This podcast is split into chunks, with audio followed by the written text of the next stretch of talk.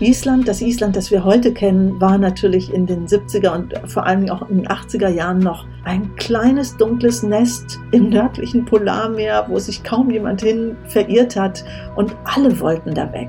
Heute ist das natürlich ein Hightech-Land. Wer mich will, ob Mann oder Frau, muss Island mitwollen. Also es geht sonst nicht so.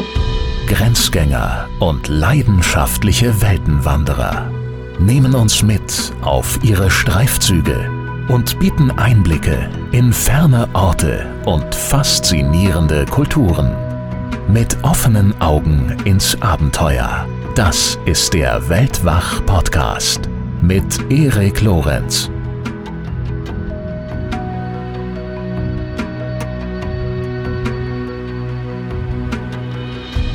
Wären wir nicht alle gerne Isländerin? Das fragt die Buchautorin, Radio- und TV-Journalistin, Hörspielautorin und Filmemacherin, das sind ja schon so einige Berufsbezeichnungen, äh, Anne Siegel. Und zwar in ihrem Buch Wo die wilden Frauen wohnen, Islands starke Frauen und ihr Leben mit der Natur, erschien im Malik Verlag.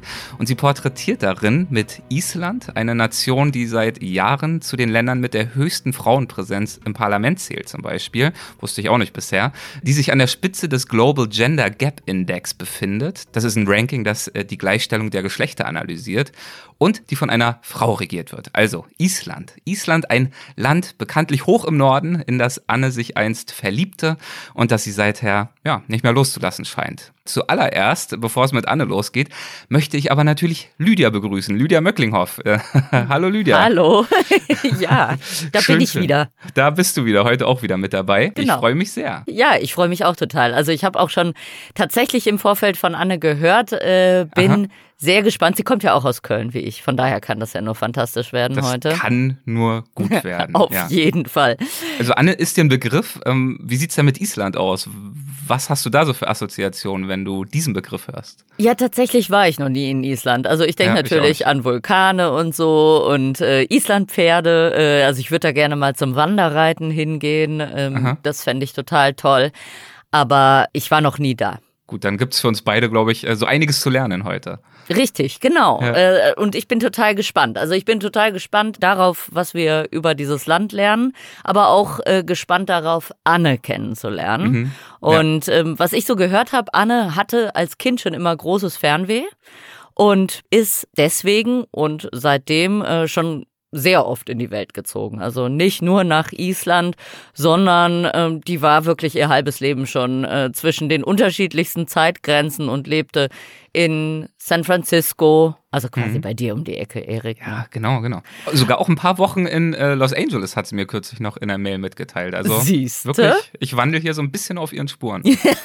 Vielleicht habe ich auch noch nach Island irgendwann. Ja, oder nach Panama City. Da hat Ja. sie nämlich auch eine ganze Weile gelebt. Und sie war bei der Noble Women's Initiative in Ottawa in Kanada die Pressesprecherin der Friedensnobelpreisträgerin. Oh, wow. Also sie war wirklich schon ganz schön unterwegs. Mhm. Und eines Tages, wie das passiert ist, das erzählt sie uns sicher nachher, eines Tages ist sie dann eben in den Bann von Island gezogen worden.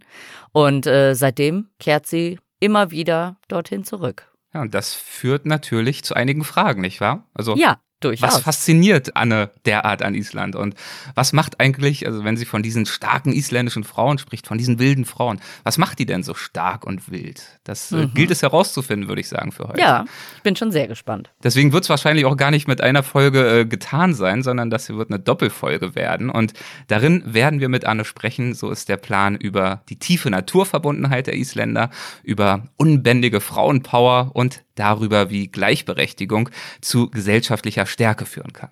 Toll. Ja, dann würde ich sagen, wir legen los, oder? Los geht's. Hallo, liebe Anne, herzlich willkommen bei Weltwach. Wir freuen uns sehr, dass du bei uns bist. Hi. Vielen Dank, hallo. Und Lydia natürlich auch ja, mit dabei. ich bin auch dabei. Ich glaube, Anne und ich sitzen auch beide in Köln gerade. Ist du das sitzt so? in Köln, wie aufregend. Ich dachte, du bist in irgendeiner Ameisenbär-Forschungsstation, Lydia. Nee, nee, nee, im Moment ist nicht Ameisenbärensaison. Äh, von daher bin ich in Köln tatsächlich. Und du, Anne, wo sitzt du? Bist du auch in Köln? Ich sitze auch in Köln und Okay. ich sitze ja in dem alten Turm, in dem ich arbeite, äh, am Stadtgarten. Genau, und habe einen Ah. sehr schönen Blick hier auf den Himmel. Mhm. Und viel Sonne im Gesicht. Du sitzt im alten Turm. Ja, ich arbeite tatsächlich in einem alten siebeneckigen Turm und es würde jetzt meine technischen Möglichkeiten überfordern, aber wenn ich den Bildschirm quasi hochschwenken würde, würdet ihr oben in die sieben Meter hohe Turmspitze schauen können. Wow. Und ich liebe das sehr. Also bis auf den Domblick kann ich hier tatsächlich in alle Himmelsrichtungen schauen und ich bin ja auf dem Land geboren und ich liebe das total. Ich bin hier so über den Wipfeln und ich kann das Wetter sehen. Und ich bin ein kompletter Birdwatcher und äh, habe tatsächlich auch einen Feldstecher hier, um mir anzuschauen, wie der Eichelheer äh, die Elstern jagt. Und also ich habe hier, äh, dafür, dass ich mitten in der Stadt wohne, ganz schön viel Natur um mich herum. Dank dieses ja wirklich schönen alten Turms, ja. Mhm. Das klingt oh, wie schön. Könnte auch ablenkend sein, aber du kommst dann trotzdem noch zum Arbeiten, ja? Ja, ich komme trotzdem noch zum Arbeiten. Ich habe tatsächlich hier auch mein Tonstudio drin. Mhm. Ja, ich ich habe vorher in einem Journalistinnenbüro mal gearbeitet und ähm, habe dann aber irgendwann begriffen, dass ich eigentlich den tollsten Arbeitsplatz hier habe, der quasi an, also ich habe so eine Atelierwohnung und von der geht ein kleiner Turm ab. Ja, ich musste den auch mal ausmessen fürs Finanzamt und war erstaunt, dass der 17 Quadratmeter hat. Der ist halt, ich glaube, man nennt das ein Oktaeder, ne? so ist die Grundfläche. Mhm. Ach, schön. Und ähm, mhm. du sagst ja nah bei der Natur, nah beim Wetter, du siehst, was passiert. Wir sehen es auch, dir scheint die Sonne gerade voll ins Gesicht.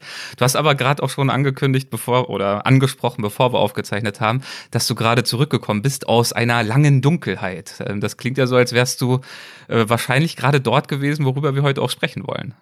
Ja, ich war tatsächlich gerade einen Monat in Island, also im ja, krassesten Winter seit sehr langer Zeit. Ich hm. ähm, bereise Island jetzt seit etwas über elf Jahren und ich bin tatsächlich anfangs viel mehr im Winter dahin gereist und tatsächlich auch ganz oben an den Polarkreis gereist. Und das heißt, ich war eigentlich schon, wusste, was mich da erwartet, aber der Winter in diesem Jahr in Island, der war wirklich richtig krass und ähm, ich habe auch gemerkt, dass so bestimmte Geflogenheiten sich in meinem Leben verändert haben. Ich äh, wollte immer mal eine Zeit nach Akureyri, das ist also die Stadt, auch die einzige Stadt am Polarkreis, ziemlich nah am Polarkreis. Ich war da schon ganz oft, bin da hingeflogen, aber immer von dort weitergereist, oft da durchgefahren, habe da auch schon eine Lesung gehabt. Ich wollte einfach mal eine ganze Zeit dort sein und ja, worauf ich nicht vorbereitet war, waren gefühlt fünf Meter Schnee und minus 17 Grad. Und ähm, ja, statt mir irgendwelche, ich sag das jetzt mal so lapidar, Tussenklamotten zu kaufen, die auch in meinem Fall Survival-Tussenklamotten sein könnten, äh, merkte ich, also wenn ich vor die Tür gehen will, muss ich hier das erste Mal in meinem Leben für die Füße Spikes kaufen. Und weil es war gefrierender Boden und es war sehr lustig, weil ich ging in Akureyri ins Schuhgeschäft und sagte so, ja, ich würde gern Spikes. Und die Frau drehte sich so zur Seite und zeigte so, so eine ganze Batterie von sechs Modellen und sagte dann, ja, welches hättest du denn gern? Das fand ich eine irre Erfahrung und fand es aber auch super, dass ich dann mit diesen Dingern endlich mal wieder vernünftig laufen kann, weil ich laufe wahnsinnig viel. Und auch das, ich bin halt ja ein sehr akustischer Mensch und wenn man dann so im Winter mit gefrierender Nässe bei, ja, also Kälte durch Akkuräte durch die Stadt geht, dann hörst du ungefähr so ein weil immer die mhm. Spikes um dich herum, alle haben halt Spikes, ja. Das ist sehr lustig. Und du hast gesagt, dass es äh, äh wenig Sonne gab. Wie lang ist denn so ein Tag jetzt zu dieser Zeit in Island? Also ich war im November schon, also ich war im September und dann im November eine Zeit da und bin dann äh, Mitte, ja, nee, Ende, also bin am 20. Dezember hingeflogen und am 21. nimmt ja das Licht schon wieder etwas zu. Das war aber wirklich spannend zu sehen, wie das dann im Januar sich nochmal wirklich beschleunigt hat. Ähm, wir hatten tatsächlich jetzt in Reykjavik jeden Tag zwölf Minuten mehr Sonne. Das merkst du schon richtig. Das ist schon wirklich toll. Also ich war vorher in Reykjavik und danach dann auch wieder in Reykjavik, ja. Wo es auch in diesem Jahr wahnsinnig viel Schnee gab. Das ist dort gar nicht so üblich. Man hat im Norden oder auch in den Westfjorden oder in Ostfjorden viel Schnee normalerweise, aber in Reykjavik ist es gar nicht so üblich, dass man um die Weihnachtszeit oder zum Jahreswechsel Schnee hat und da gab es richtig viel Schnee und gibt's auch immer noch jetzt. Und mordsmäßige Stürme. Also wirklich krasse Stürme, ja. Aber äh, ich liebe Sturm insofern, ja. Nur noch mit Spikes vor die Tür. Ähm, äh, das erinnert mich direkt an einen schönen Satz, den du gesagt hast, den habe ich von dir in einem anderen Interview gehört, das ich zur Vorbereitung gehört habe. Ähm, Island ist kein Land für Memmen. Das bringt das ja eigentlich schon ganz Habe ich Memmen gesagt? Oh Gott, wie uncharmant. Ja, also Ja, es ist tatsächlich so. Ich habe da mit meinen isländischen Freundinnen auch gerade wieder drüber diskutiert tatsächlich musst du irgendwie, du musst das mögen, ne? Du musst es wirklich mögen. Also ich habe jetzt Besuch gehabt von einer österreichischen Schriftstellerfreundin und es war wirklich lustig. Es gibt so bestimmte Sachen, die vergesse ich dann total. Also wir sind dann auch zusammen gereist und haben dann auch zum Schluss auch noch mal in einem Schriftstellerhäuschen, also vom Schriftstellerverband gewohnt und ja, ich gehe halt da jeden Tag schwimmen. Ich liebe das total und gehe in den Hotpot und ich hatte blöderweise vergessen, meiner Freundin Irmi aus Wien zu sagen, dass ich natürlich ins Freibad gehe bei diesen irren Temperaturen. Mhm. Und dieses Bild, wie wir vor diesem Schwimmbad standen und sie kreischend in ihre Tasche griff und sagte, sie hätte nur ein Bikini dabei, das war schon echt gut. Und eines der besten Bilder, ich muss leider Irmi hier mal, Irmgard Kramer, Kinderbuchautorin, mal kurz outen. Eines der besten Bilder des Winters war wirklich, also ihr müsst dazu wissen, ich bin dann so ein bisschen verbissen. Ich machte halt jeden Tag so meine 40 Bahnen und bin da auch so ganz also denkt dann viel über Schreiben nach und, und dann sagte Irmi, ist wirklich tatsächlich ins Freibad gegangen im Bikini und der Hotpot ist so graduell von 38 Grad, dann gibt's 40 und 42 und sogar ein 44 Grad Hotpot. Also du kannst dann wählen. Aber du musst halt da erstmal hinkommen und davor, also du gehst dann aus der warmen Umkleidekabine nach draußen und ja, und irgendwie hat sich dann irgendwann wirklich so volle Pulle ins Kinderbecken geschmissen und wusste, jetzt sind es immer noch 60 Meter bis zum nächsten Hotpot. Und ich sagte so, ja, dann geh doch halt da rein, dann schwimme ich. Und ich glaube, ich hatte in der Zeit so drei Bahnen oder so gemacht. Und irgendwann guckte ich so mit meiner Schwimmbrille, tauchte so auf und guckte hoch und sah, ich bin kurzig, ich sah aber wirklich so verschwommen, sie im Bikini wahnsinnig schnell laufen. Und das war, das war wirklich krass. Also wir hatten tatsächlich, ich hatte auch nicht damit gerechnet, dass es dieses Jahr auch so kalt in Reykjavik Reykjavik sein wird, aber es gab Tage im Hotpot, da ja, saßen wir halt im Hotpot und da hingen Eiszapfen also hingen quasi an diesen Geländern. Und es gab auch einen Tag, da war es so windig, da haben Leute tatsächlich ihre Handtücher an den Pfahl gebunden und die froren aber dann an dem, am Pfahl fest. Das sah wirklich irre aus. Waren sehr tolle Kunstwerke so, ja. Ich habe dann tatsächlich irgendwann gedacht, äh, wieso habe ich eigentlich so raue Füße bekommen und guckte so meine, also guck, ja, dachte so, was habe ich eigentlich gemacht? Und dann fiel mir ein, der einzige Ort, wo ich mir das in Anführungszeichen geholt hatte, war ja, man muss halt wieder aus dem Hotpot rauskommen und auch wieder in die Kabine. Und da hatten sie dann wirklich Streusalz wow. gestreut. Oh und das, das war wirklich nochmal so, ja, aber in Island siehst du dann tobende Kinder. Also es ist schon sehr lustig. Und für Irmi war es, glaube ich, ein echtes Erlebnis. Und sie blieb auch ein bisschen länger als ich in Reykjavik und rief mich jetzt kurz danach an mit den Worten, Anne, draußen fliegen die Mülltonnen vom Fenster vorbei. Die Frauen im Haus sagen, ich soll nicht rausgehen. das fand ich oh auch nein. echt gut. Also ja, das vielleicht zum Winter in Island. Das beschreibt es eigentlich ganz gut. Ja. Du, du hast jetzt aber mehrmals äh, die Hotpots äh, benannt. Ja. Kannst du vielleicht noch mal erklären, was das genau ist? Also ich kenne sie aus chinesischen ja, Restaurants. Davon reden wir wahrscheinlich gerade noch. aus chinesischen Restaurants. Das gibt ja hier nochmal eine ganz neue Perspektive, Erik. Ach, interessant. Eher drin. Also ich muss tatsächlich zu meiner Schande gestehen, dass ich tierisch lange gebraucht habe, um selber die Hotpots äh, ja kennenzulernen. Das ist natürlich so ein seltsames Phänomen, wenn man irgendwo arbeitet. Ich habe ja mal vier Jahre in San Francisco gelebt und ich glaube, es war Jahr zwei oder so, als ich auch das erste Mal an die Piers kam, weil ich irgendwie von dort als Korrespondentin halt, ich habe immer gearbeitet und ich mache dann selten so dieses Touri-Programm. Und ich habe vor zweieinhalb Jahren, als ich Goethe-Stipendiatin war und wirklich mal sehr lange auch in Reykjavik war, endlich, endlich die Hotpots ähm, entdeckt und habe endlich auch alles verstanden. So, mhm. ähm, meine Freundinnen in Island machen auch immer noch so kleine Witze, weil als ich das erste Mal nach Island kam, hatte ich noch eine kalifornische Freundin, also Lebensgefährtin, und ich war dann oft am Polarkreis und Cheryl meinte so, ah, stört's dich, wenn ich lieber ins Pilates-Studio gehe und in den Hotpot. und ähm, ja, meine isländischen Freundinnen, um diese Frage von vorhin auch nochmal zu beantworten, sagen immer, Anne, dir ist schon klar, das hat dich echt eine Beziehung gekostet, dieses Land, weil so, das lief dann doch nicht auf Dauer. Und ja, ich bin gerade Single inzwischen wieder und finde, wer mich will, ob Mann oder Frau, muss Island mitwollen. Also es geht sonst nicht. Gibt's nur so. Doppelpack. ja, genau. ja. Okay, und wenn du sagst, du hast die Hotpots dann also mittlerweile auch wirklich verstanden, was heißt das? Was gibt's da zu verstehen? Also verstanden hatte ich sie vorher indirekt. Also ich habe tatsächlich in meinem ersten Roman mal so eine kleine Episode eingestreut, die sich aber tatsächlich auch ereignet hatte. Also meine Freundin Greta lebt in New York, ist eine Isländerin, durch die ich und durch fünf Freunde und Freundinnen bin ich nach Island anfangs gekommen, weil mein erstes Buch sollte eigentlich ein Film werden, müsst ihr wissen. Ich hatte ursprünglich gar nicht vor, ein Buch zu schreiben. Und, das kannst du uns ähm, gleich nochmal erzählen, wie das gekommen ja, ist. Ja, gerne. Und, und ja, und also Greta und ich wollten mal ihre Mutter überraschen. Ich aus Deutschland kommt, sie aus New York und wir wollten an den Polarkreis. Also wirklich ein winziger, ich sag jetzt mal ein kleines Gehöft, eine Stunde nördlich von Husavik. Und wir wollten Lina überraschen und Lina war aber morgens in Hotpot gegangen und hat dort erfahren, dass Greta und ich in Island sind. Das fanden wir irgendwie spektakulär.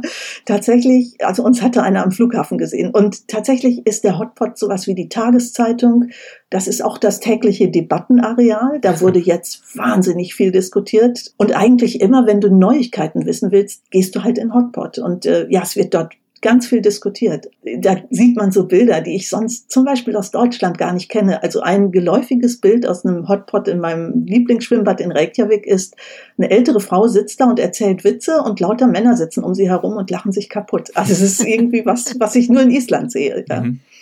Aber wie sieht das denn aus? Ich habe noch keine richtige Vorstellung. Sieht das aus wie so ein Whirlpool, wie man sich so ein Whirlpool ja. vorstellt? Ah ja, okay. Genau, du musst dir das wirklich wie ein Whirlpool vorstellen, Lydia. Also es gibt es mit Blubber und ohne. Die meisten sitzen lieber im Blubber. Natürlich. Und dann gibt es auch, ja, es gibt aber auch nochmal so Abstufungen, die ich dann jetzt auch bei diesem harten Winter erst festgestellt habe. So ich habe mir irgendwann angewöhnt, dass ich meine Morgenmeditation im Hotpot mache und habe dann aber tatsächlich irgendwann beschlossen, ich gehe jetzt in den dafür in den Hotpot, der so ein bisschen tiefer gelegt ist. Also der ist ein bisschen tiefer und dann ist der Kopf nicht so im Wind. Das kann auch sehr unangenehm sein. Ich habe dann auch ja mich ein bisschen assimiliert, glaube ich, denn ich habe in diesem Winter irgendwann festgestellt, ah, ich bin ja hier die Einzige, die die Badekappe im Hotpot aufbehält. Mist, die erkennen, dass ich nicht von hier bin.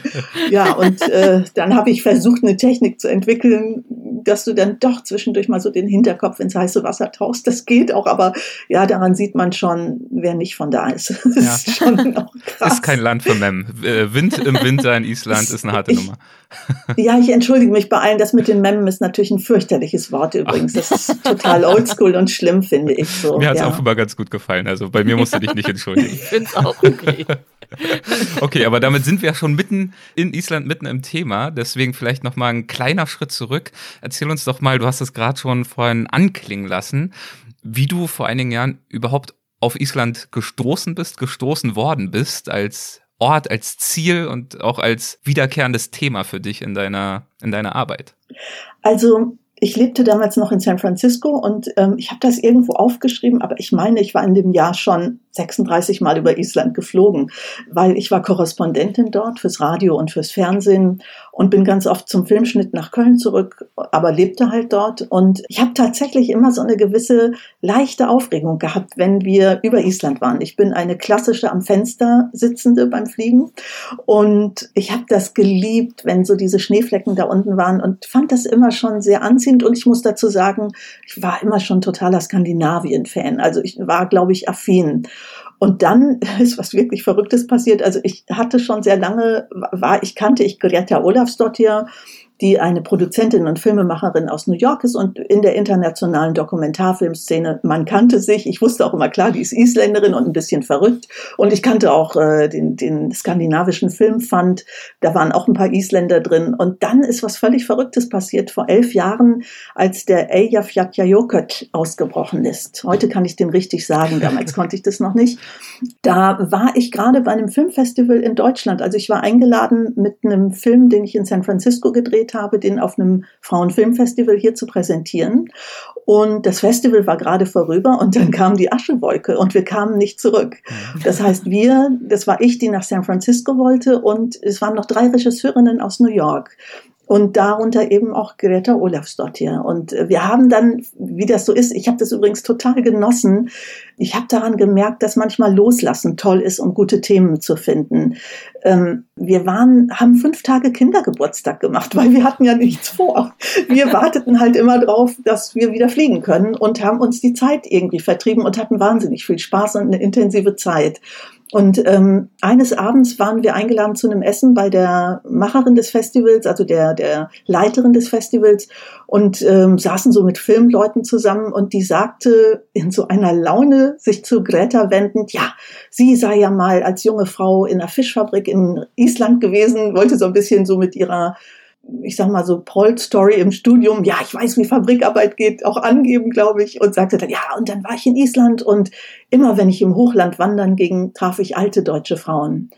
Und die sagte diesen Satz und ich unterhielt mich gerade mit einem Filmproduzenten, der neben mir saß und ich hörte aber diesen Satz und ich kriegte eine Gänsehaut. Und ich kriege eigentlich immer eine Gänsehaut. Mein Körper reagiert bei guten Themen immer vorher. Also auch schon als Journalistin wusste ich immer, wenn ich eine Gänsehaut habe, da muss ich, dem muss ich nachgehen, diesem Thema. Ich unterbrach diesen Mann zu meiner Linken und sagte, entschuldige, ich muss da nochmal nachfragen und drehte mich zu ihr und sagte, Silke, warum hast du lauter alte deutsche Frauen in Island gesehen? Und Greta fügte so, ja, so ein bisschen schnodderig hinzu, ganz Island ist voll mit alten deutschen Frauen. Und ich, also ich erfuhr an diesem Abend, ich war wirklich, dachte so, what? Ich erfuhr an diesem Abend eine völlig krasse historische Geschichte, eine wahre Geschichte, nämlich, dass in den Jahren 1949 bis 51 in so einem Anwerbeabkommen des isländischen Bauernverbandes fast 500 deutsche Frauen und ich glaube drei Männer oder sieben Männer, also waren ganz wenig Männer, nach Island gegangen sind. Und die meisten von denen sind da geblieben. Mir wurde also etwas unterbreitet, was wir als gute Geschichtenerzähler in verschiedenen Disziplinen, Radio, Film, Schreiben, Podcast, als die klassische Heldenreise kennen. Und mein erster Impuls war, was? Wenn das Männer gewesen wären, wir würden doch alle ihre Stories kennen, weil diese Frauen haben alle so eine Art Happy End dort erlebt. Also die sind, die haben Isländer geheiratet. In Island sind die unglaublich populär geworden, so als tüchtige, anpackende Frauen. Und man muss vielleicht ja auch noch mal sagen, wir sprechen hier über einen sehr beschränkten Kulturraum in Island ist das einfach was ganz Tolles, wenn du jemanden aus dem Ausland heiratest, einfach um den Genpool zu erweitern. ja, also Lydia wird das besser erklären können mit biologischem Background. ähm, aber dadurch ist das auch was ganz Populäres eigentlich. Und ja, ich habe wirklich, ich, ich sagte so ganz entrüstet, was? Warum wissen wir das hier nicht? Und, und Greta sagte, ja, dann änder das gefälligst, Anne Siegel. Und das war sozusagen mein Arbeitsauftrag. Und ich bin tatsächlich danach, ja, drei Monate, vier Monate später bin ich das erste Mal dahin geflogen, was sich auch irgendwie anbot, weil ich natürlich oft über den Ozean flog und dann einfach mal öfter Stopp in Island gemacht habe. Und womit ich gar nicht gerechnet habe, war tatsächlich, das war so eine Liebe auf den ersten Blick. Also, ich wurde auch gleich für eine Isländerin gehalten, werde ich immer noch. Äh, irgendwie haben die auch gedacht, ach, die passt zu uns. Äh, und es ist wirklich, ja, ich, also wenn nicht gerade Covid ist, fliege ich eigentlich so alle acht Wochen nach wow. Reykjavik. Ja, das ist tatsächlich inzwischen mein Rhythmus. Also wirklich mittlerweile deine zweite Heimat. Ja, das kann man sagen und es ist wirklich auch ein bisschen verrückt, weil ja, jetzt wenn jetzt jemand aus Island neben mir säße, würde wahrscheinlich so kichern und jetzt von vom versteckten Volk oder so erzählen.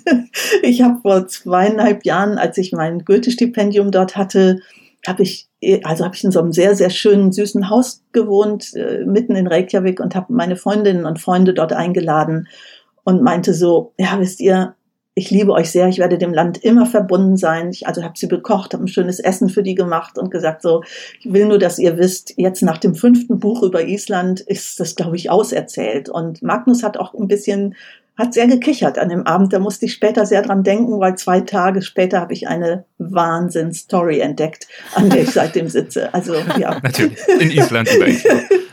ja, also ich habe ja auch andere Bücher geschrieben, ja. aber und ich finde immer, also deutsch-isländische Geschichte ist doch mal auch irgendwann erzählt, aber offensichtlich nicht. Und ähm, ja, ich weiß nicht, ob es dann tatsächlich mit dem versteckten Volk und Elfen und Trollen zu tun hat. Da sind mir ja auch viele verrückte Geschichten begegnet. Also da, Geschichten da, finden mich, ne, so und ja. Da würde ich dich nachher nochmal nachfragen oder wir äh, nach dem versteckten Volk und nach den ganzen Mythen ja. und Sagen und was, äh, was dir da so widerfahren ist. Ähm, bleiben wir vielleicht mal bei dieser Geschichte, die du damals am Anfang deiner Auseinandersetzung, äh, die ihren Weg zu dir gefunden hast und du hast dich mhm. ja dann auf die Fährte gesetzt. Du bist nach Island aufgebrochen und hast mhm. dann ja vermutlich versucht, dich dieser Story, dieser alten deutschen Frauen in Anführungszeichen, ja, irgendwie zu nähern. Also sprich auch irgendwelche dieser ja. Frauen ausfindig zu machen. Wie geht man da vor, wenn man ja eigentlich noch nie da war, auch nicht wirklich viel weiß, vermute ich mal. Wie hast du es geschafft, da ja, Kontakte zu knüpfen und einen Zugang herzustellen? Also Erik, ich habe anfangs immer einen Witz gemacht und er war, ach, das zweite Buch wird wahrscheinlich über Seniorenheime in Island sein, weil ich habe natürlich überlegt, wo finde ich die? Und äh, mein Glück war, glaube ich, im Nachhinein, dass ich unglaublich viele Isländerinnen und Isländer dann sehr schnell kennenlernte. Das heißt, ich fand dann auch recht schnell die wirklich assimilierten Leute dort. Also ich habe den Film übrigens bis heute nicht gemacht. Mhm. Daraus ist mein Buch Frauenfische Fjorde entstanden. Und ähm, was sicher geholfen hat, war, dass ich eine Investigativjournalistin war vorher. Also ich war gewohnt, mit einer großen Energie Dinge herausfinden zu wollen. Das hat mir unglaublich geholfen mir wurde ganz schnell von den isländischen Menschen, die mir Kontakte gemacht haben, signalisiert, ach Anne, da wo die, wo die Hilde wohnt zum Beispiel, da will von uns keiner hin. Also diese Frauen waren teilweise auf wahnsinnig abgelegene Höfe gezogen. Und die haben und es ist verrückt, das heute in diesen Zeiten zu sagen, wo wir ja quasi wieder einen Krieg vor der Tür haben. Ich glaube, das hatte mit dieser Kriegstraumatisierung, die die erlebt haben, zu tun. Die haben also wirklich einen Ort der Ruhe und des Friedens gesucht. Das war etwas, worauf ich zum Beispiel gar nicht eingestellt war vorher. Ich dachte, ach, ja, ich erzähle da jetzt so eine historische Story mit Happy End. Was ich anfangs überhaupt nicht realisiert habe, war, dass ich dort natürlich Menschen traf, die mit dem Teil ihrer deutschen Geschichte hatten abschließen wollen. Und ein Satz, den ich anfangs sehr häufig gehört habe, war, was willst du denn hier? Ich habe hier 60 Jahre nicht über meine Geschichte gesprochen und nicht mal meine isländische Familie kennt sie. Also das heißt, das hat richtig viel in den Familien ausgelöst und zwar auch wirklich so viel, dass ich gemerkt habe, dass ich das wirklich nicht in meinem ersten Sachbuch so auserzählt habe. Also ich habe dann tatsächlich später eine Kunstform gesucht und habe eine Romantrilogie begonnen. Nordbeute und Reykjavik Blues ist schon erschienen und habe tatsächlich die krasseste Geschichte, die mir da begegnet ist, nochmal in einen Roman quasi übernommen, weil ich nicht wollte, dass ich diese Person so bloßstelle. Also ich habe mir das aber, habe mir von denen, also von ihren Kindern und äh, Hildegard ist die tatsächlich das äh, Vorbild für, für Christa im Roman, habt die gefragt, könntet ihr euch das vorstellen? Und das war eine Familie, die ich begleitet habe eigentlich in diesem, was, also in dem, was da aufgebrochen ist. Und es war auch seltsam, weil ich war über 20 Jahre eine Journalistin, aber ich bin eigentlich eine ausgebildete Familientherapeutin. Und ich habe immer unglaublich Wert darauf gelegt, dass ich ja nicht praktiziere oder praktiziert habe, sondern dass mir das im Journalismus immer wahnsinnig geholfen hat, eben auch Fragen vielleicht anders zu stellen. Und das kam mit einmal auch wieder, ja, das ploppte plötzlich auf. Und das war sehr, sehr anstrengend. Also ich habe wirklich ein Jahr Geschichten zusammengetragen und dann hat mich auch tatsächlich verrückterweise noch mein Verlag acht Wochen vor der Buchmesse rausgeschmissen. Also es war sozusagen ein bestellt von einem Verlag, die sagten, wie sie wollen dann Film machen, aber äh, dieses Jahr ist doch Island, ist doch Buchmessenthema und wollen sie das nicht machen? Und ja, es war sehr, sehr krass. Und äh, also es war eine wirklich anfangs eine ganz schlimme Erfahrung auch, mit einmal diesen Buchvertrag zu verlieren. Ähm, und letztlich war es aber genau, es war genau richtig. Ich bin in einer Affengeschwindigkeit beim genau richtigen Verlag gelandet äh, und es hat es war fast so, als müsste ich beweisen, dass ich da wirklich hin will in diese Literaturszene. Ich habe dafür ganz schön viel aufwenden müssen. Ja, also das ist jetzt die Kurzform gerade. Darf ich dich eine ganz grundlegende Frage, äh, dir eine ganz grundlegende Frage stellen? Äh, wie konntest du denn kommunizieren, als du die Leute angesprochen hast? Also äh, auf Englisch oder also du hast vorhin schon allein den Vulkan genannt. Äh, ich kann ihn nicht denn, aussprechen. Lydia? Ja, Eier, Fjalla. Ich hätte jetzt Jökul oder sowas gesagt, aber du hast irgendwas gesagt, das klang eher wie Joghurt hinten. Auf jeden Fall. Äh, oh, süß. Also ich gehe mal näher ans Mikro für dich. ähm, also nee, ich dachte, das wäre so die die richtige Aussprache. Joghurt, sagt man, also Joghurt. So ja, ist eben. sozusagen die, ja, genau. Okay, okay. Aber wenn man sagt, dieser Vulkan, wissen sowieso alle, wer geme welcher gemeint ist. Ja, mit so. dem ja. wirren Namen, okay. Ja, genau. Ja, es gab auch mal eine, eine der besten Fragen jemals in ein, eine der besten Antworten jemals in einem Interview war, als ich fragte, wie viele Vulkane habt ihr denn eigentlich in Island? Und die Antwort war ähm, immer einen pro Jahr und dann Kunstpause und dann für die Touris. ähm, zurück zu deiner Frage, liebe Lydia. Also ich habe, und das war tatsächlich ein Glück, ich habe in ihrer Muttersprache mit diesen Frauen gesprochen. Ich habe sehr schnell herausgefunden bei den Interviews, dass in dieser Sprache, in dieser Geburtssprache was anderes mit den Frauen passiert ist. Also hm, ich habe das eben später mit Holocaust-Überlebenden auch äh, herausgefunden, die hatten dann in Englisch zum Beispiel Interviews gemacht, da hattest du das Gefühl, das Interview bleibt immer so kurz vor ihrer Seele, also es gibt wie so eine Barrikade in der Seele oder im Herzen und da geht's nicht weiter. Und in der Muttersprache passiert, glaube ich, etwas. Und ich habe dann tatsächlich durch diese Erfahrung, die ich dann auch hatte mit den Einwandererinnen in Island, habe ich gemerkt, äh, wenn ich besonders, also ich habe dann immer mal geguckt, ob es so Oldschool-Begriffe gibt. Also ich habe dann wirklich mal so versucht, bei denen was auszulösen.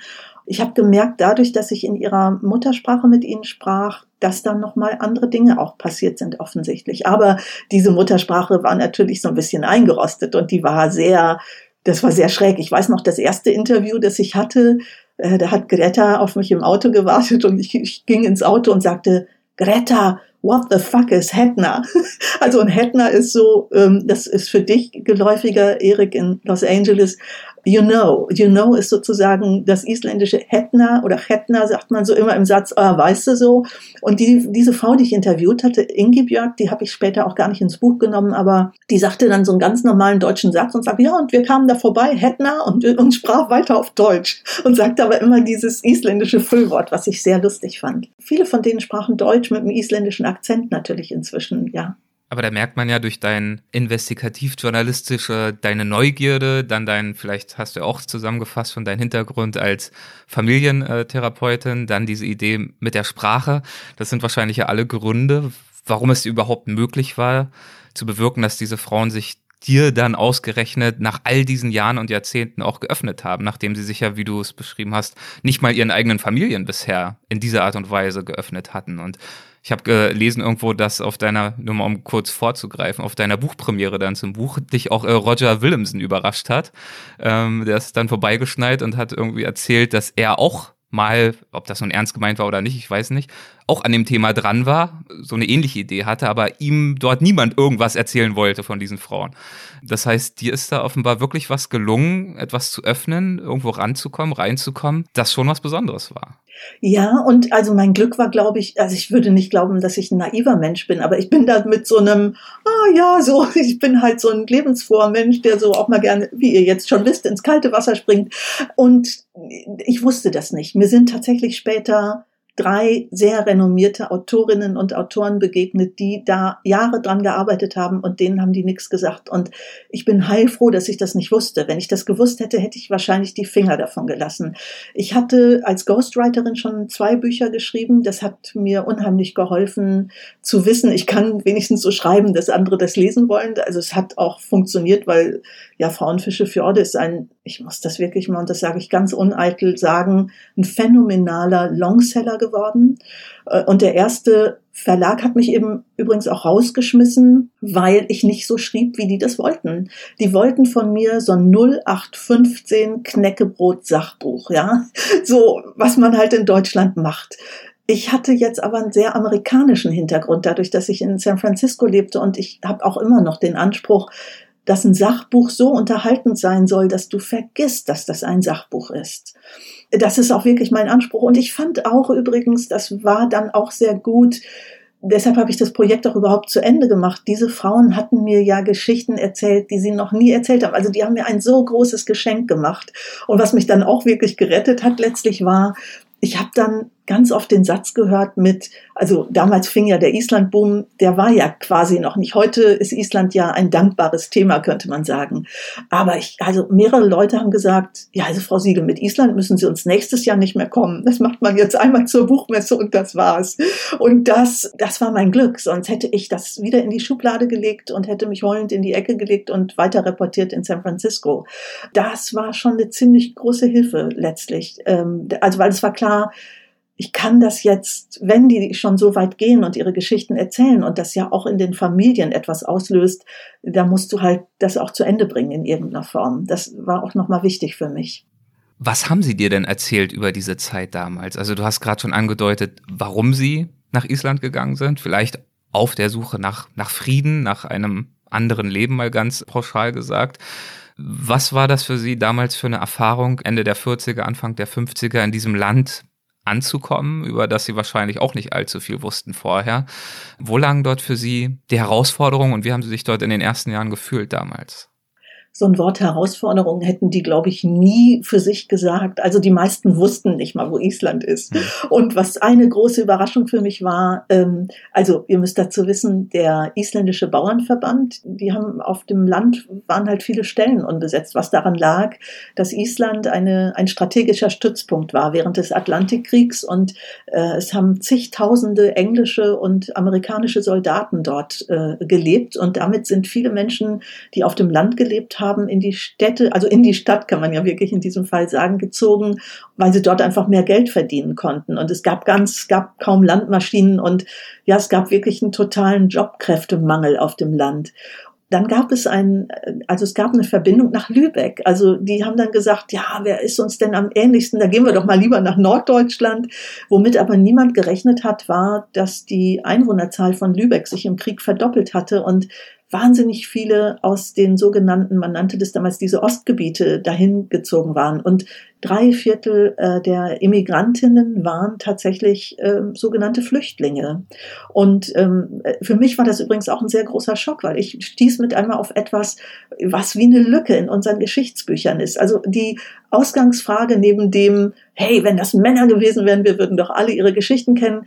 Was mich auch wunderte, war, dass die 1949 dahin gegangen sind und eben nicht 45. Weil, also ich weiß nicht, wie es euch geht. Ich fand immer im Geschichtsbuch hört es so mit dem, ja, mit, mit dem Krieg sozusagen auf und dann kommt so diese fröhliche Petticoat Wirtschaftswunderzeit, die weitererzählt wird. Aber es gab etwas dazwischen. Und das tauchte plötzlich auf.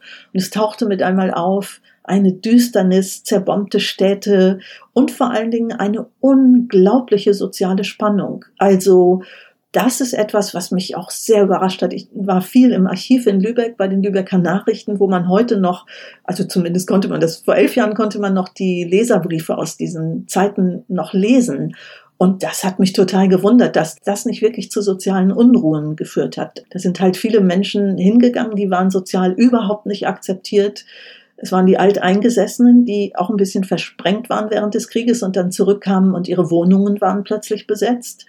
Und einige haben mir gesagt bei den Interviews, überall war es besser, als in Lübeck zu sein. Die wollten einfach was zu essen, die wollten Jobs, die wollten eine Zukunft und womit sie, glaube ich, nicht gerechnet hatten, war dieser sagenhafte Frieden in Island und auch der Zusammenhalt der Gemeinschaft. Ich glaube, das hat viele dort doch sehr überrascht auch. Also ich lernte plötzlich ganz viel über mein Land übrigens. Das ja. hat mich auch dann sehr gewundert. Ja. Hm. Genau, und halt verrückt, dass sie sich in Lübeck äh, mehr außen vor gefühlt haben, als in diesem Land, in das sie kamen, das für sie völlig fremd war, wo sie ja nicht mal mehr wussten, wo es lag zuvor, dass sie da offener aufgenommen wurden. Ne? Ja, auch mit einer Sprache, ne, die du ja auch nicht mal so eben erlernst, die ist wirklich krass, ja.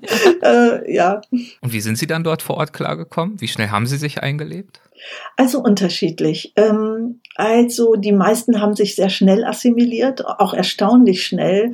Die waren alle also durch so eine fürchterliche Zeit gegangen, dass die auch total ambitioniert waren. Ja, man hat also wirklich gespürt, die wollten die wollten eine andere Welt und die wollten sich da auch völlig einbringen. Und die wollten auch Island was zurückgeben. Ne? Das hat man auch deutlich gespürt. Also da waren Krankenschwestern auch dabei. Nicht alle sind aufs Land gegangen. Auf dem Land fanden dann auch natürlich krasse Geschichten statt. Also Maria ist so ein schönes Beispiel. Maria hat mir erzählt, ja, ich habe dann gedacht, wenn die dort Mägde einstellen oder Leute auf, dann haben die ja einen größeren Hof und dann kam sie wirklich auf, auf so einen ganz kleinen Hof am Polarkreis und stellte dann die Frage, wo denn die Toilette sei und dann wies man sie in den Kuhstall und hieß, äh, ja, wir gehen immer in den Stall. Es gab da auch kein Bad oder so.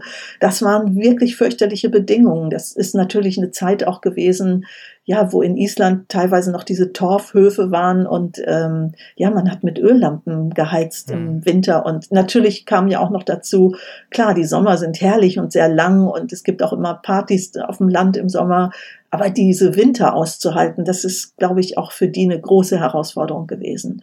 Oder es hat sich anders ergeben. Also Anita fand ich ein wahnsinnig lustiges Beispiel Die lebt auch noch in Selfos. Anita ist die Tochter eines, eines Schiffers. Sie ist äh, tatsächlich in Dänemark geboren worden und ihre Eltern mussten im Nazireich damals lügen. Das Kind sei in Deutschland zur Welt gekommen, sonst hätte sie gar nicht Deutsche sein dürfen. Und ähm, ja, Anita hat gesagt, ja, also also auf dem Hof geht sie nicht, alles aber ein Bauern und das Unterbewusstsein versteht ja kein Nicht offensichtlich. Also Anita wurde, war Assistentin bei einem Tierarzt und dann kam aber Oskar und hat seine kranke Kuh zum Tierarzt gebracht und es war Liebe auf den ersten Blick.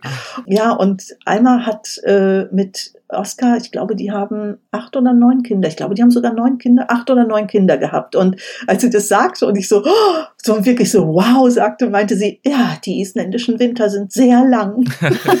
so. Und die ist wirklich, also Alma ist wirklich eine Heldin für mich. Die ist wirklich auf einen krassen Torfhof gezogen, wo es kein fließendes Wasser gab, wo sie alles mit der Hand waschen musste, wo sie jeden verdammten Liter Wasser wirklich aus dem Ziehbrunnen holen musste und als wäre das noch nicht genug, das darf man öffentlich sagen, das habe ich im Buch nicht geschrieben, aber einmal hat es mir erlaubt, sie hatte eine richtig schlimme Schwiegermutter. Mhm. Das war wirklich krass. Und übrigens, dann hat sie irgendwann zu Oskar gesagt, also wenn er ihr jetzt nicht ein neues Haus baut, dann ist sie irgendwann weg, das reicht ja mal. Und es ist auch sehr schräg und auch fast wieder ein bisschen krass isländisch. Also ich kann sagen, es war das Jahr 73, weil es gab ein wichtiges Ereignis, sie hat dann zu Oskar gesagt, so, du baust mir jetzt ein Haus. Oskar hat sich, also hat alles gegeben, hat ein sehr tolles Haus gebaut. Es gab eine Waschmaschine. Und als sie da gerade einzogen, brach der große Vulkan auf den Westmännerinseln aus und der Himmel hat sich über ein halbes Jahr verdunkelt und sie konnte keine Wäsche aufhängen, weil es Ascheregen gab. Das fand ich auch mal wieder sehr krass isländisch. Ja. ja. Warum haben so viele dieser Frauen ihre deutschen Wurzeln äh, verschwiegen ihren Familien gegenüber? Ich glaube, Erik, die haben sich geschämt dafür, weil es eben diese deutsche Nazi-Geschichte gab. Man kann auch wirklich sagen, also es gab so ein paar Bedingungen, die die Isländer gestellt hatten, also die Isländer, ne, der Bauernverband. Mhm. Sie sollten nicht verheiratet sein, sie sollten keine Kinder haben, sie sollten Erfahrung auf, also mit der Landarbeit haben. Und es war aber klar, wer hier hin will, muss eine sogenannte Entnazifizierungsurkunde bringen. Also das war die, die Isländer hatten wirklich tierisch Angst, dass Nazis auf die Insel kommen. Ja, ja. Es gab tatsächlich auch in den 30er Jahren ganz kurz eine Splitterpartei dort, aber die hatte drei bis sieben Mitglieder. Also das hielt sich in Grenzen. Und wie haben die Familien dann reagiert äh, im Zuge deiner Gespräche, als das Thema nach all diesen Jahren aufgekommen ist? Also unterschiedlich. Ähm, die meisten haben sich total gefreut und einige waren etwas erstaunt, dass ich jetzt aus ihren Eltern was rauskriege, was sie ja nicht mal wussten. Mhm. Sie haben natürlich immer mal wieder gefragt. Also ähm, Hilde zum Beispiel war die härteste eigentlich, die wollte überhaupt nichts erzählen. Die hat keine Kinder, muss man dazu sagen. Ich kenne aber inzwischen alle ihre Neffen und Nichten, fast alle. Die hat, glaube ich, 27 Nichten und Neffen. Und es war wirklich irre. Die habe ich im Altersheim in Husavik am Polarkreis dann besucht. Äh, und sie war gerade noch auf ihrem Hof. Da habe ich sie auch noch einmal erlebt, zum Glück, weil es ist ein wunderschöner Ort, wo sie gelebt hat. Da müsst ihr euch vorstellen, brandet quasi das Nordmeer direkt auf den Hof. Also die hat vom, vom Küchenfenster quasi die Wale im Fjord schwimmen sehen. Wow. Das ist ein unglaublich schöner Ort, ja. In Island wird er auch wie so ein heiliger Ort, kann man sagen, wird er behandelt. Und der heißt übrigens Gryotnes, also für alle Island-Fans. Einige kennen den auch.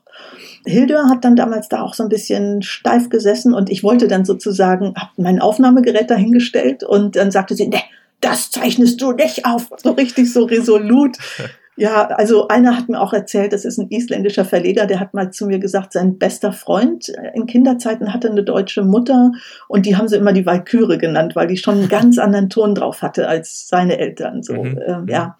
Und Hilde war auch, glaube ich, ein bisschen krass drauf und äh, dann war ich etwas entsetzt und dachte, ja, Mann, Mist, ich will die Story. Ich wusste, die hat eine super Geschichte. Und dann zog ich mein Blöckchen raus und fing an zu stenografieren, was ich wirklich mal früher gelernt habe. Hatte ich auch ewig nicht mehr gemacht.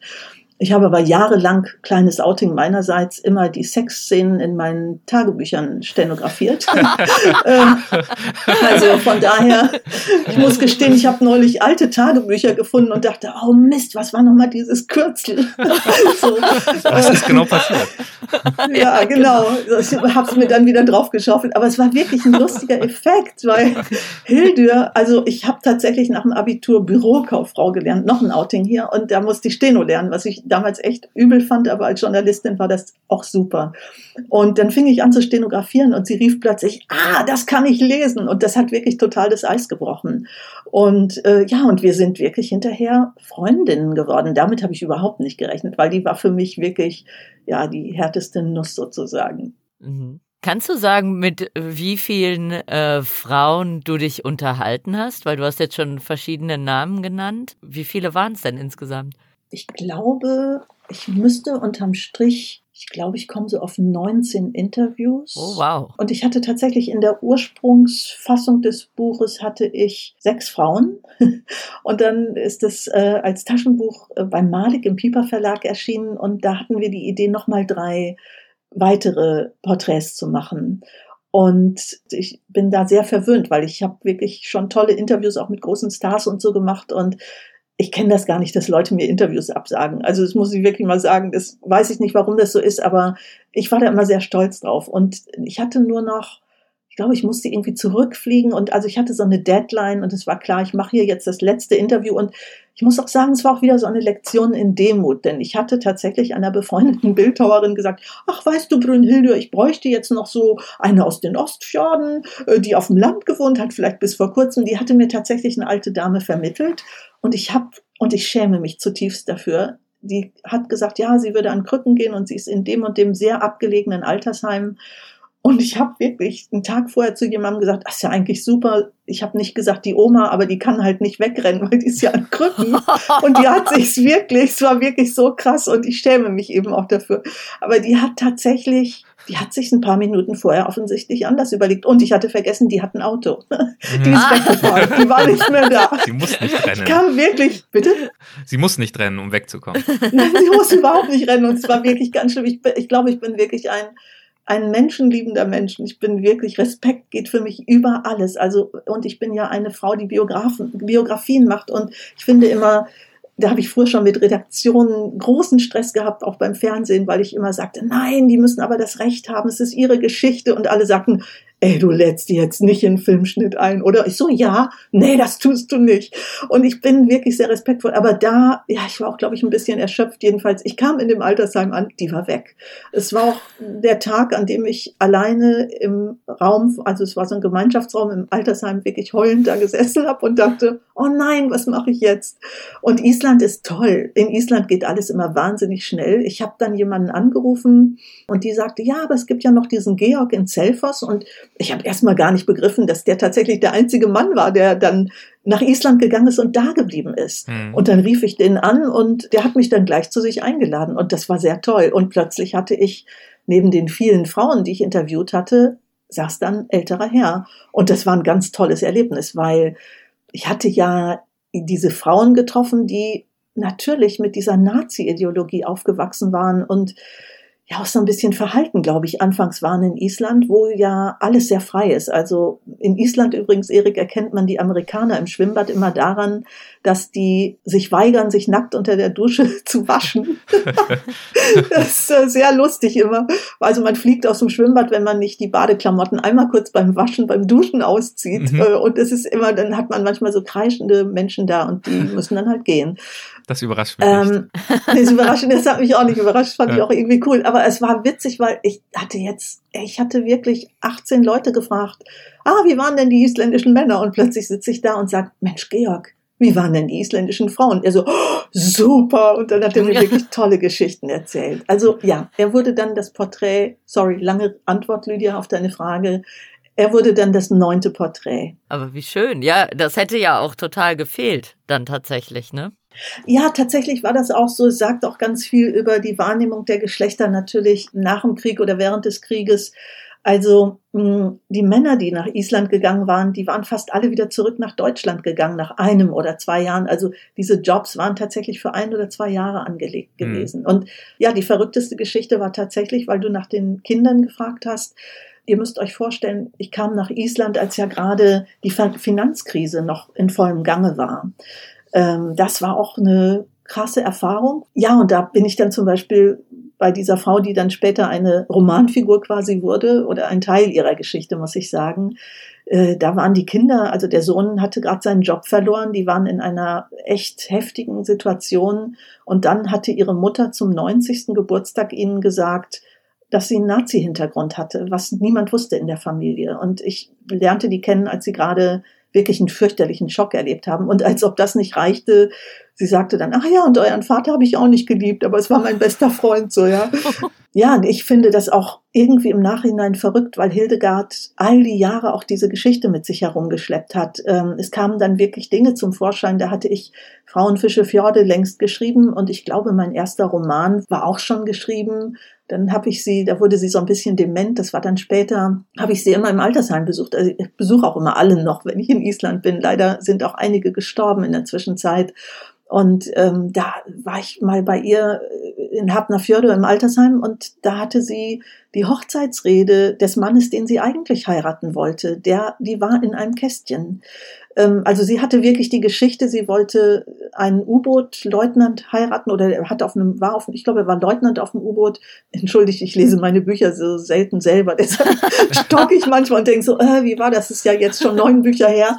Ähm, und die hatten abgemacht, wenn sie sich verlieren im Krieg, dann treffen sie sich in Lübeck, weil dort seine Schwester lebte.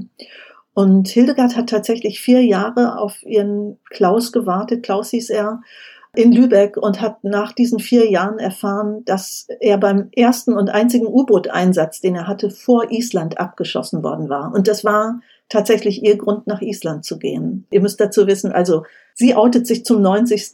Sie hat einen Nazi-Hintergrund. Sie hat eigentlich einen anderen Typen geliebt, ähm, nachdem übrigens der älteste Sohn auch noch benannt war. Der wusste das noch nie. Und dann kommt eben raus, dass ihr Großvater ein ganz schlimmer Nazi war im Ministerium Speer und da habe ich erst gedacht, na, also die übertreibt. Und bin dann tatsächlich bei einem Stopover-Flug nach San Francisco ins Militärarchiv nach Washington gegangen. Und es war wirklich eine sehr krasse Geschichte, den findet man heute in Archiven. Und für sie muss das auch fürchterlich gewesen sein, denn sie ist mit einer richtig schlimmen Nazi-Ideologie aufgewachsen. Ich kann mich erinnern, dass sie mir, sie war Erzieherin von einem Kinderheim in Potsdam erzählt hat, in einer alten Villa. Und immer wenn ich mir das nochmal anhörte auf meinem, also als ich es geschrieben habe und als ich mich nochmal wieder mit der Geschichte befasst habe, wurde mir mit einmal klar, das war Nazi-Raubgut, diese Villa. Die haben irgendeine von jüdischen Immigranten ein Haus konfisziert. Oder ich weiß nicht, ob die emigrieren konnten oder es nicht überlebt haben. Aber ja, es war fürchterlich. Und dann sagten diese Kinder, ja, jetzt wo alles auftaucht, jetzt hat sie uns hier diese Briefe gegeben. Und dann gaben sie mir Briefe von dem Großvater, der eben an seine Töchter so fürchterliche Kriegsdurchhalteparolen Briefe geschrieben hatte. Also das war für mich auch schwierig, damit umzugehen. Ich habe dann auch überlegt, oh, ja, wie weit gehe ich jetzt? Was, was übersetze ich? Also, die haben aber inzwischen Deutsch gelernt. Also, das war auch spannend, weil ich habe die dann auch ein bisschen dabei begleitet, als sie anfingen, Deutsch zu lernen. Das war auch toll, zu erleben, wie in der Familie mit einmal ja auch was anderes nochmal passiert. Also nicht nur jetzt diese Großmutter zu verurteilen. Und ich habe einen großen Respekt vor der Familie, wie die damit umgegangen sind. Und zwar tauchte dann auch noch eine alte Uniform auf. Also sie hatte sogar eine Uniform von diesem Mann, den sie heiraten wollte. Das alles hatte sie mitgenommen nach Island. Hm. Ja. ja. Und, und erst später fand ich heraus, das hat sie mir dann nochmal bei so einem Zusatzinterview, das ich gemacht habe, hat sie mir auch nochmal erzählt. Es kam dann auch noch ins Buch, dass sie das Bedürfnis hatte, nochmal so ein Ritual zu machen, nämlich an dem Punkt, wo der Mann, den sie wirklich geliebt hat, mit seinem U-Boot untergegangen ist. Also ich musste mich plötzlich mit Militärhistorie befassen. Das war für mich wirklich neu. Und ich war auch schockiert darüber, dass du ja 70 Jahre später nochmal nachschauen kannst, was ist da passiert. Also ich konnte direkt mhm. sogar herausfinden, welcher kanadische Pilot dieses U-Boot versenkt hat, warum und so, das fand ich schon auch ein bisschen verrückt. Mhm. Also und es war toll, die Kinder haben dann tatsächlich später sie sogar haben gesagt, also die kommt in ein Altersheim in unserer Nähe, aber eins, wo sie aufs Meer blicken kann. Also es war auch für die wichtig, dass sie ein Zimmer hat, wo sie aufs Meer blicken kann und wo sie ja diesem Geliebten auch noch mal nah war. Jetzt habe ich sehr weit ausgeholt. Sorry.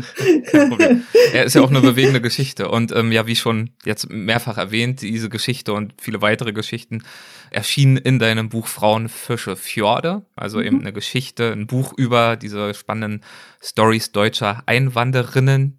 Wie sieht's denn, wenn wir mal ein bisschen weitergehen im Thema, wie sieht's denn äh, mit den Isländerinnen selbst aus? Also den starken, wilden Isländerinnen, wie sie ja zum Teil bezeichnet werden. Worauf lässt sich denn, wenn es sie denn gibt, diese besondere Stärke isländischer Frauen zurückführen?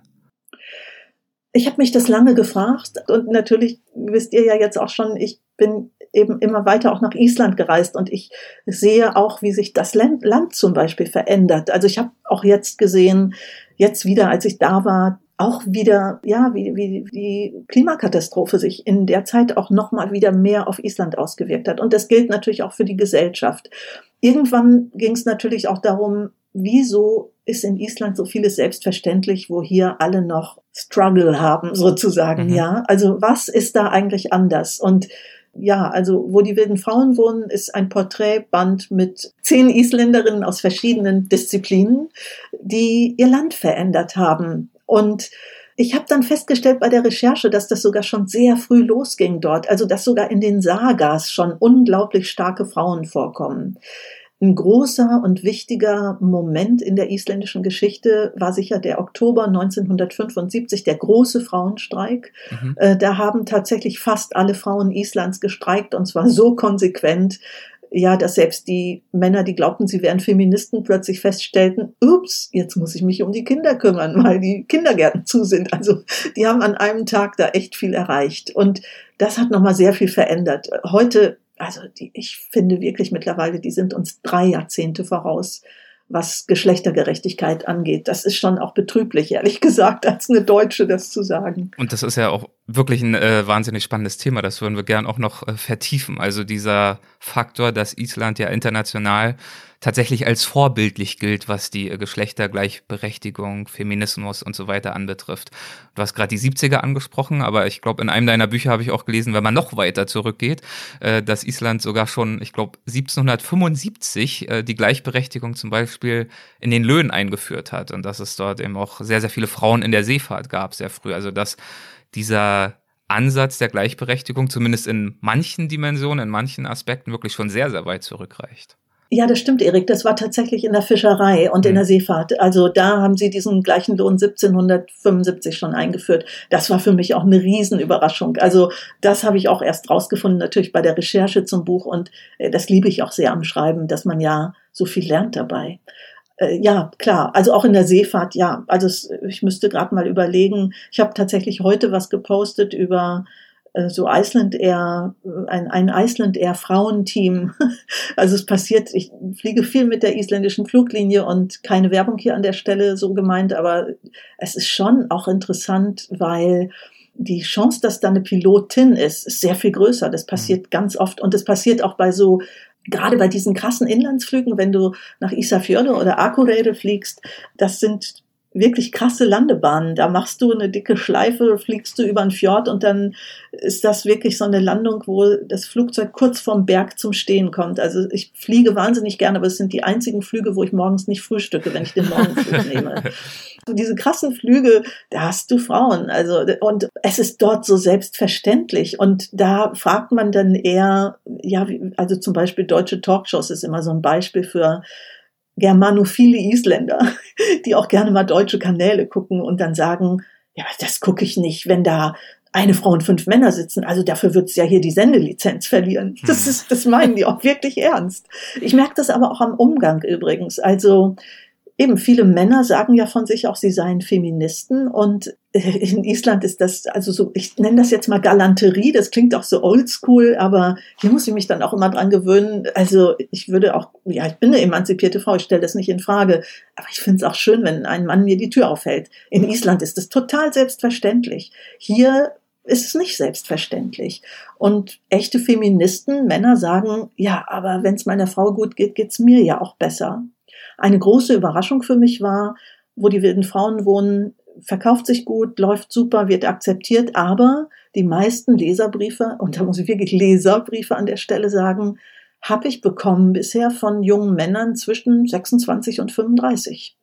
Das war jetzt nicht unbedingt die Zielgruppe. Ich freue mich immer, mein Publikum, mein Lesepublikum ist sehr divers Aber das hat mich total überrascht. Das sind wirklich Männer in Deutschland, die auch was anders wollen, so was ändern wollen. Was schreiben die dir? Die sind total begeistert und fragen, wann, wann, was müssen wir tun, damit es hier schneller geht. Äh, ja, die sind total überrascht natürlich. Man muss dazu sagen, also ein Zaubermittel in Anführungszeichen ist natürlich die Kinderbetreuung. Ne? Also, dass du dich in Island überhaupt nicht um die Kinderbetreuung sorgen musst. Die ist wirklich 24-7 an manchen Orten und die haben das schon vom System auch sehr schlau gemacht. Ich glaube, es sind 96 oder 97 Prozent aller isländischen Männer, die die sogenannte Karenzzeit nehmen, also mhm. auch die Kinderzeit. Und man sieht es auch, dass zum Beispiel die Eltern in Island sehr viel jünger sind. Also es fällt dann auf, das sind 20, 22-Jährige. Und wenn du in Island studierst und äh, während des Studiums Kinder bekommst, dann gibt's äh, ein extra sehr hohes BAföG. Mhm. Das ist wirklich toll. Also es ist echt gut gemacht. Und du weißt, dein Kind ist die ganze Zeit an der Uni auch betreut. Ne? Aber hast du eine Idee, warum das schon so sehr früh losging mit der Gleichstellung. Also 1775 ist mal geschätzt 200 Jahre bevor wir so langsam mal äh, in die Pushen kamen. Ne? Also wie war das? Ist das denn historisch? Warum waren die schon so früh da so hinterher? Weil es vielleicht wenig Leute sind insgesamt? Ja, es sind wenig Leute und tatsächlich übrigens damals war das auch so. Das ist übrigens bis heute auch. Das erzähle ich auch in dem Buchkapitel über die Brauerin, also eine Frau, die eine Brauerei aufgemacht hat, obwohl sie vorher nie Bier getrunken hat und auch gar nicht wusste, wie das geht, ja. Die kommt also tatsächlich aus einem Fischerort heute noch, wo die Menschen im Dorf Trawler besitzen. Und das ist ein System, also das gehört dann sozusagen, du hast einen Anteil am Schiff und lebst also eben von der Fischerei. Und damals war das noch verbreiteter. Das heißt also, viele Frauen gingen zum Beispiel auch in die, in die Seefahrt oder in die Fischerei, wo die Brüder zum Beispiel auf dem Meer umgekommen sind. Und wenn die nicht auf das Boot gegangen wären, dann hätte die Familie kein Einkommen gehabt. Äh, und da gibt's ein paar spannende Beispiele. Also man wurde zum Beispiel in so Lederklamotten eingekleidet. Die Frauen haben wirklich viel auf sich genommen, denn die durften damals noch keine Lederhosen tragen. Die mussten lange Wollröcke, siebenlagig tragen und das waren noch offene Ruderboote teilweise. Das heißt, die gingen immer mal über Bord und wer sich jemals ja. Mal die Grönlandsee angeguckt hat, weiß, was das bedeutet. Das heißt, die mussten enorm gut schwimmen können, weil so sieben Röcke aus Wolle ziehen dich natürlich runter, ja. ja. Also es waren wirklich totale Kämpferinnen. Ja, du hast recht, Lydia, das war, glaube ich, auch teilweise daraus geboren sozusagen auch auch das Einkommen weiter zu generieren mhm. ja ja und die Frauen mussten mit dran also was ich spannend fand war auch das ist zum Beispiel in einem Fjord, ich glaube, es war der, nicht der Borger Fjord, oder ich müsste noch mal überlegen, es gab diesen einen Fjord, wo Frauen zum Beispiel so spezielle Ruderboote hatten. Und als ich mich dann näher damit befasste, stellte man fest, ah, das also es ist so ein Fjord, wo keine große Meerestiefe ist, sondern die haben so ganz schmale Boote gehabt, mit denen haben sie auch Schafe zum Beispiel transportiert und die waren dann wirklich als so die Ruderinnen aus diesem Fjord total bekannt. Also man wusste, diese Fertigkeit haben hier nur diese rudernden Frauen. Das fand ich auch interessant. Was macht es mit einer Gesellschaft, so einen vergleichsweise hohen Grad an äh, Geschlechtergleichberechtigung erreicht zu haben? Wie äußert sich das im gesellschaftlichen, im politischen Leben? Weißt du was, Erik? Frieden. Das ist total verrückt, aber es ist so einfach. Ich glaube, ein Grund für diesen großen Frieden in Island ist das. Und es geht auch noch weiter. Also mir ist mit einmal aufgefallen, äh, ich, ich, schwimme in Deutschland gar nicht so viel wie in Island. Also in Island schwimme ich wirklich jeden Tag, wenn das geht und bin immer wieder, ich mache hier andere Sportarten, bin da immer wieder begeistert, wie schnell man auch Fitness mit konsequentem Schwimmen kriegt. Aber was mir in Island immer auffällt, ist, dass es kein Bodyshaming in dem Sinne gibt. Also ich weiß noch, als ich im Schwimmbad das erste Mal umzingelt von nackten Isländerinnen stand, dachte ich, wow, so eine Vielfalt an Körpern, wann habe ich die denn zum letzten Mal gesehen? Also es gibt ganz viele, ich sag mal auch jetzt dicke Influencerinnen in Island. Es gibt ganz schöne, korpulente Frauen, die gar nicht blöd dafür angeguckt werden. Das macht auch ganz viel mit der Gesellschaft. Mhm. mhm. Also kein Bodyshaming zu haben, ist, glaube ich, auch ein Teil dieses vielleicht Friedens oder also klar sind natürlich alle sind völlig sportaffin und ähm, die junge Generation, dafür gibt es auch einen Grund, habe ich auch beschrieben, in wo die wilden Frauen wohnen. Es hat mich auch immer interessiert, dass zum Beispiel, ähm, wie, wieso haben Leute, die in 70ern und 80ern in Island aufwuchsen, wahnsinnig viel gesoffen. Und warum ist das heute nicht mehr so? Also da gab es pädagogische Gründe für die. Das, da hat aber die ganze Gesellschaft mitgemacht so. Ja, und ich finde tatsächlich, man kann das wirklich so, so einfach sagen. Frieden ist so eine Geschichte. Also jetzt gerade hat das neue isländische Parlament, die haben einen Tag nach uns gewählt, also nach unserer Bundestagswahl. Es wäre fast gekippt. Die haben jetzt aber gerade genauso viele Frauen wie Männer, aber es wäre fast um ein Haar, weil eine Splitterpartei, da gab es so Verschiebungen. Die haben ja auch ein sehr verrücktes Parteiensystem dort. Es gibt immer viele Parteien und eine große Koalition seit Jahren. Und ähm, angeführt von Katrin Jakobs dort hier als Premierministerin, äh, wie man da dann immer in Island so schön sagt, linksgrün. Mhm, mhm. Äh, und ähm, ja, es wäre um ein Haar gekippt, dann wären das erste Mal mehr Frauen als Männer im Parlament gewesen. Und ich fand es irre, da war ich gerade wieder zurück in Deutschland und ich merkte, oh Mist, ich habe eine Parlamentsrede verpasst, die will ich aber sehen.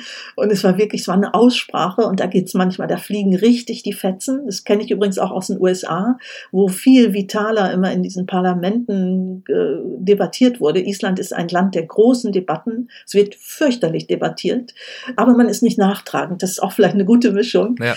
Und da war ich sehr überrascht, wie unterschiedlich die Leute waren. Ich glaube, jetzt ist die jüngste Abgeordnete müsste 17, glaube ich, oder 18 oh, wow. sein. Also ja, also es, und du merkst es übrigens auch, das macht auch viel aus Island ist ein wahnsinnig junges Land. Also wenn ich zurückkomme nach Deutschland, erschrecke ich mich manchmal und denke, wo sind denn all die jungen Menschen? Also das, das fällt auf. Das, mhm. das ist ein sehr junges Land. Oder sagen wir es andersrum. Es fällt auf, was wir für ein altes Land sind in Deutschland. Vielleicht muss man es auch so rum sagen. Aber der Frieden ist äh, wirklich, das macht was, ja. Übrigens ja auch für die Männer zu sagen, ich, ich habe nicht die Verantwortung für alles. Also es gilt ja wirklich in alle Richtungen. Ne? Wie ist denn die Wahrnehmung innerhalb der isländischen Gesellschaft, also bei den Männern und den Frauen? Herrscht da das Gefühl vor, dass sie das Thema Gleichberechtigung, Feminismus im Wesentlichen gelöst haben für sich? Das läuft jetzt, das funktioniert bei uns, nee. da müssen die anderen jetzt mal noch nachziehen und dann ist gut?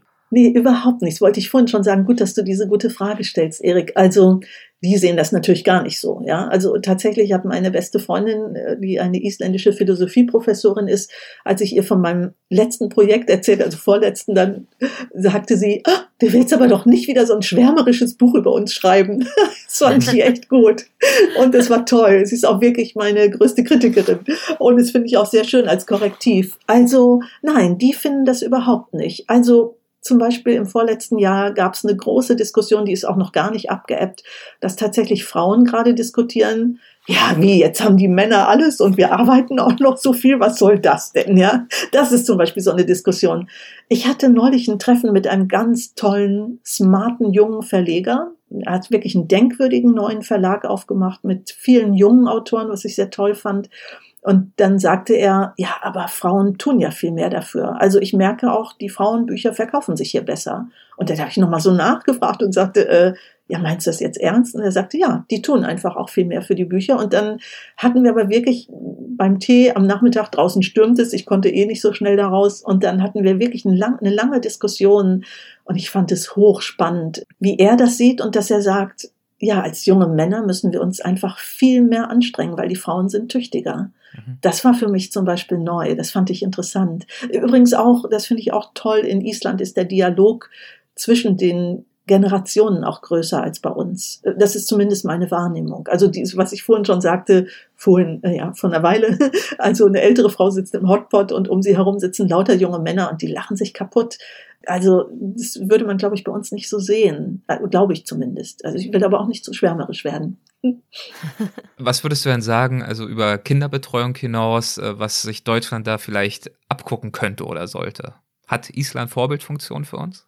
Ja, hat es. Also, und die Kinderbetreuung ist tatsächlich doch nochmal an der Stelle ein gutes Beispiel, denn es geht um die Werte. Also ich glaube, die haben das wirklich über so eine Verschiebung der Werte, was aber natürlich in Schweden ja auch fast ähnlich ist inzwischen, finde ich. Also mich hat so überrascht, als ich nur Männer sah, die ihre Kinder zum Kindergarten brachten und dachte, äh, verpasse ich hier immer nur die Frauen, wie kann das sein?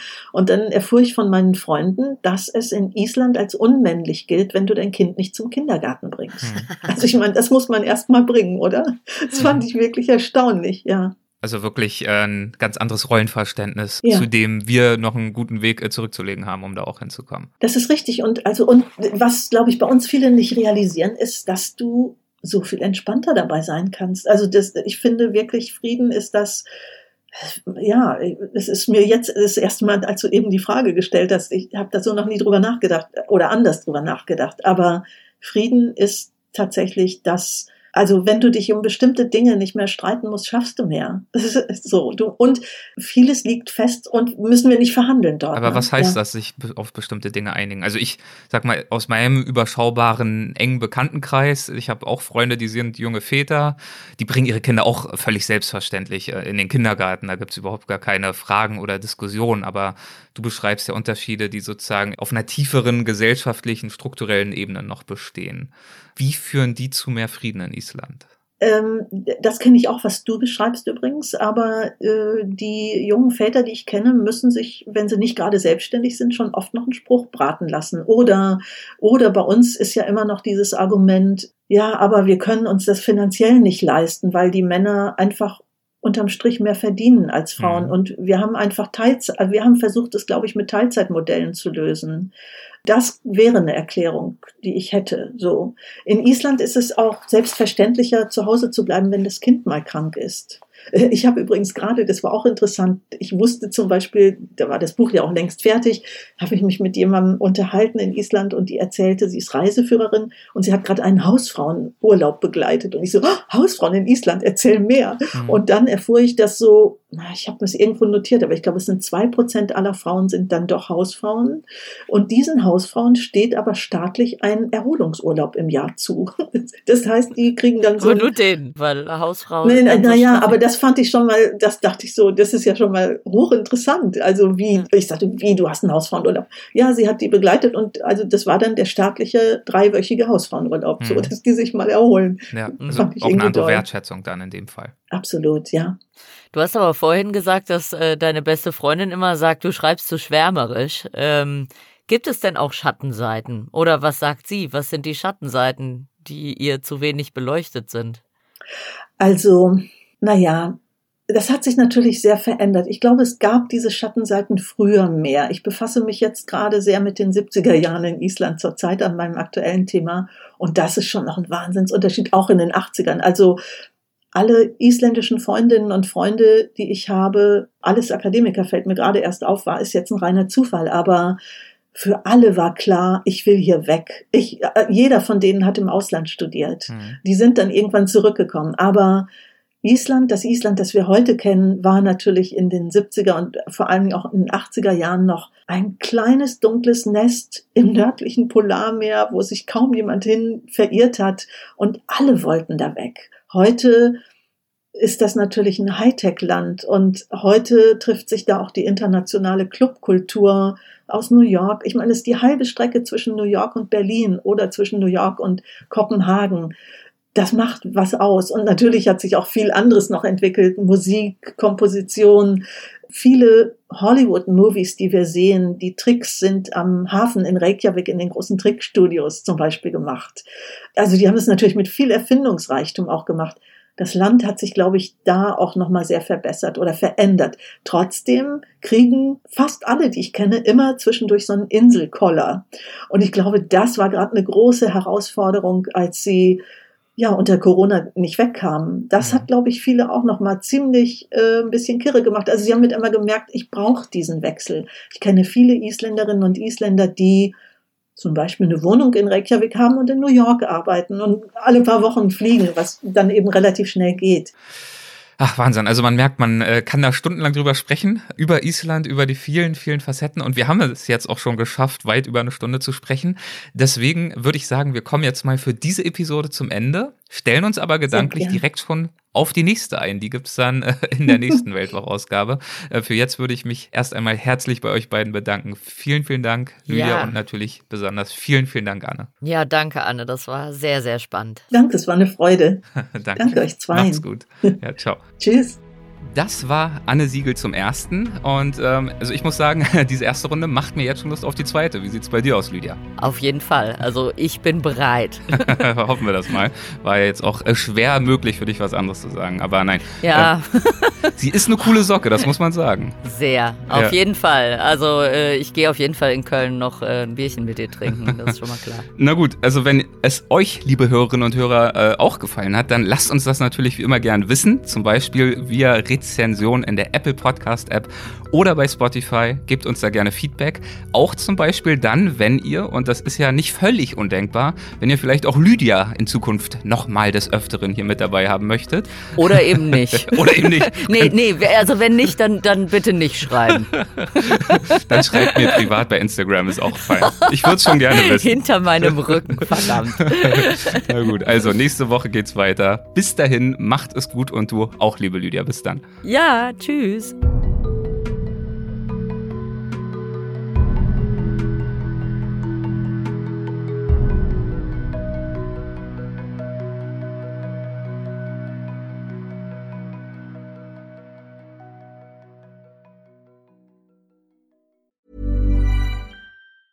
Even when we're on a budget, we still deserve nice things.